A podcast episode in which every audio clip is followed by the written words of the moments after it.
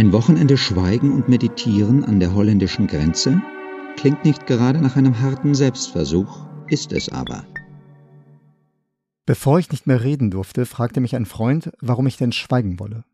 Ich sagte ihm, dass es Menschen gebe, die mich allzu redselig fänden. Die sagten, dass ich andere nicht zu Wort kommen lasse, ja, dass ich selbst schon oft erzählten Anekdoten noch genüsslich hinterher schmecken würde. Kurz, manche Menschen in meinem näheren Umfeld seien der Auffassung, dass es gut wäre, wenn ich mal eine Zeit lang die Klappe hielte. Zudem falle es mir schwer, mit mir allein zu sein. Allein ins Kino, allein in den Urlaub, für mich undenkbar. Hm, sagte mein Freund, der nie viele Worte macht. Ein ganzes Wochenende Schweigen, Meditieren, zu mir selbst finden. Und das nicht in einer Wohlfühloase an der Ostsee oder in den Bergen, sondern ganz geerdet in der niedersächsischen Provinz. Ich sah meinem Vorhaben mit großer Vorfreude, aber natürlich auch ein bisschen ängstlich entgegen. Eine angenehm veraltete Website versprach Einkehr und Entspannung unweit der niederländischen Grenze. Auf dem weiten Weg ins Emsland machte ich noch kurz in Osnabrück Halt, dessen unfassbare Hässlichkeit mich zum ersten Mal verstummen ließ und mein ländliches Reiseziel noch verlockender machte. Vorbei an riesigen Maisfeldern, Schweinemastanlagen und einem der letzten aktiven AKW in Deutschland erreichte ich schließlich mein Retreat. Ein Bauernhaus, das zu drei Vierteln aus Dach bestand und an dessen Fachwerkgiebel in alten Lettern stand: Mein Kind, nimm die Zeit und hüte dich vor dem Bösen. Das klang doch schon mal gut. Die erste Lektion bekam ich bereits kurz nach der Ankunft. Schweigen lernt man nicht zwingend bei stillen Menschen. Achtsamkeitslehrerin Anja, mit Playmobil-Helm aus grauen Haaren und rechteckiger Brille, erwies sich als veritable Plaudertasche, wobei es der starke holländische Akzent schwer machte, ihren biografischen Ausführungen zu folgen. Nur so viel. In einem früheren Leben sei sie auch mal journalistisch tätig gewesen, dann aber durch Besuche in einem Meditationszentrum in Missouri zum Achtsamkeitsprofi gereift wobei ihr Missouri vorgekommen sei wie die dritte Welt.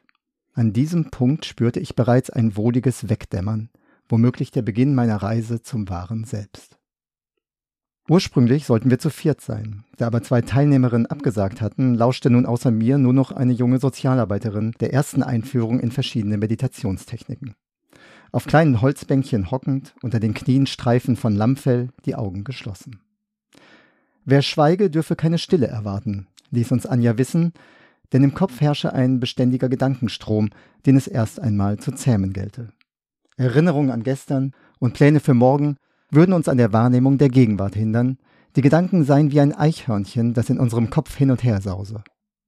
Man könne dem zappeligen Tier aber ein Schnippchen schlagen, indem man seine Konzentration auf verschiedene Körperteile lenke. Zehen strecken, loslassen, Beine anspannen, relaxen den Kontakt vom Hintern zum Holzbänkchen bewusst spüren. Mich fröstelte, nicht wegen der schaurigen Metapher vom Nagetier im Kopf, sondern weil die Heizung trotz des kalten Augustwetters auf Null stand.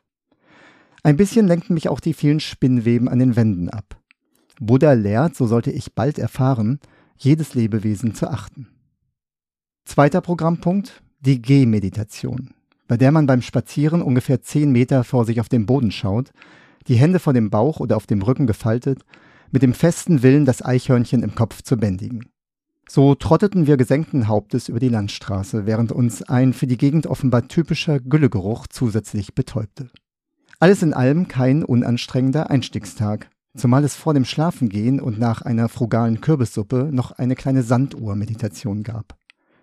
Tatsächlich hatte ich den Eindruck, dass ich beim zweiminütigen Starren auf das Rieseln der Körner einige Sekunden wegtrat. Slap lecker, auf Niederländisch Schlafgut, rief uns Anjas Mann Hubert, von ihr liebevoll Hübche genannt, schließlich um halb neun zu. Am nächsten Morgen begann offiziell das Schweigen.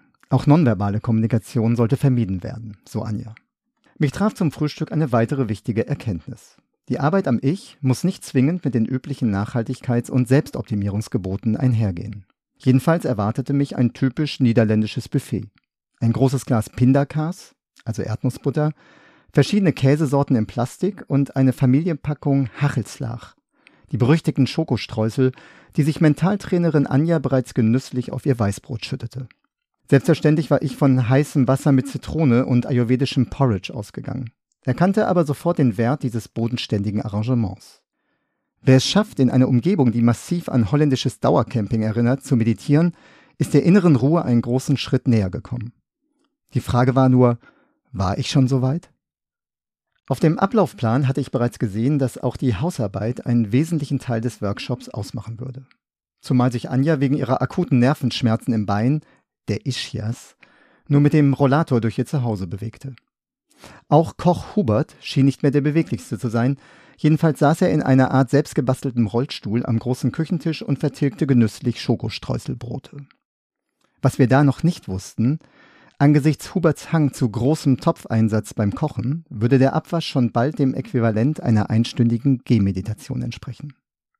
Nicht nur das Geschirrspülen, auch das anschließende Unkrautjäten in der Hofeinfahrt absolvierten wir maximal kontemplativ, während Anja strengen Blickes mit dem Rollator auf und ab patrouillierte. Kurz musste ich an die Jünger Backwans denken, die ihrem erleuchteten Meister durch Fronarbeit eine ganze Rolls-Royce-Sammlung beschert hatten. Aber hier stand nur ein kleiner Skoda im Carport. Der Höhepunkt dieses arbeitsreichen Tages sollte eine ausgedehnte Gehmeditation werden, für die ich mir eine Route am sogenannten Süd-Nord-Kanal ausgeguckt hatte, einem trüben Gewässer, das sich durch die glyphosatgetränkten Maisfelder zog. Diese Strecke entpuppte sich allerdings als erstaunlich beliebtes Ausflugsziel.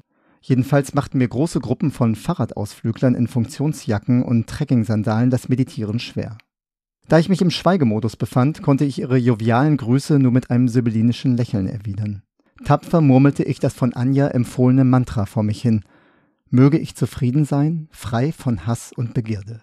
Und möge ich freudig für mich selbst sorgen. Letzteres wurde von Anja besonders ernst genommen.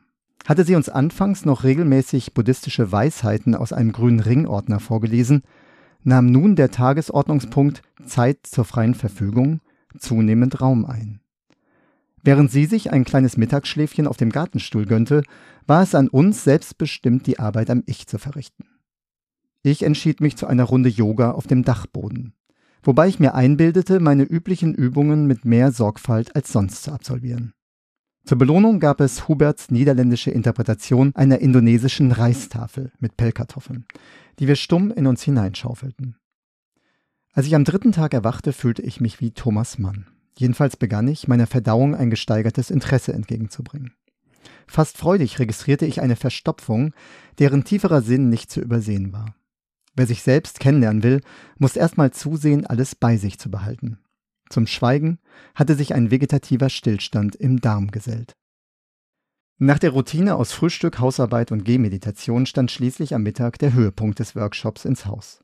Das große Schweigenbrechen mit Selbstreflexion in unserer kleinen Gruppe. Zu dieser letzten Einkehr kam ich ein paar Minuten zu spät. Ohne auf mich zu warten, hatte Anja die Sanduhr bereits umgedreht. In mir regte sich ein Verdacht. Hatte sie mich dabei beobachtet, wie ich mir eine kleine Pause lesend auf dem Bett gegönnt hatte? Wollte sie mich dafür bestrafen? Ich betrachtete diesen unschönen Eichhörnchengedanken mit neu gewonnener Distanz und schob ihn lässig beiseite. Anja forderte uns beide nun auf, frei heraus zu sagen, wie es war, das große Schweigen. Meiner Leidensgenossin hatte es alles in allem gut gefallen. Sie sei aber froh, dass das Schweigen nicht gleich eine Woche gedauert habe. Als ich an der Reihe war, überlegte ich kurz, die Wahrheit zu sagen. Dass ich mir doch alles ein wenig spiritueller gewünscht hätte, auch mehr Ansprache beim schwierigen Geschäft auf dem Holzbänkchen und beim Flanieren. Gern mehr Obst aus biologischem Anbau und ein paar stimmungsvolle Klangschalen. Stattdessen sagte ich nur, dass ich es, abgesehen von den stummen Zusammenkünften am Esstisch, sehr angenehm fand, nichts sagen zu müssen und dass ich vom vielen an nichts denken ein bisschen Kopfschmerzen bekommen habe. Ganz normal, sagte Anja und verzog ihr Gesicht zu einer Art Knautschlachen. Tja, das sei es jetzt eigentlich gewesen, nur ein bisschen aufzuräumen gelte es noch. Für die Duschen stünden Reinigungsmittel bereit, für die Toiletten gäbe es gelbe Lappen. Als ich schließlich die Heimreise antrat, war ich doch ein bisschen stolz auf mich. Ich fuhr über das von mir unkrautbefreite Kopfsteinpflaster vom Hof, vorbei an den von uns abgeernteten Blaubeerbüschen, und es überkam mich eine wunderbare Ahnung. In irgendwelchen Luxus-Retreats mit Blick aufs Meer oder hohe Berge kann jeder abschalten. Aber wer wie ich inmitten von Plastikgeschirr, Monsanto-Mais und Eimern voller Erdnussbutter ein Stück weit zu sich selbst findet, der wird es vielleicht auch bald mal schaffen, allein ins Kino zu gehen. Ein Text geschrieben und gesprochen von Oliver Geers aus Dummy Nummer 72 zum Thema Allein. Zu bestellen auf dummy-magazin.de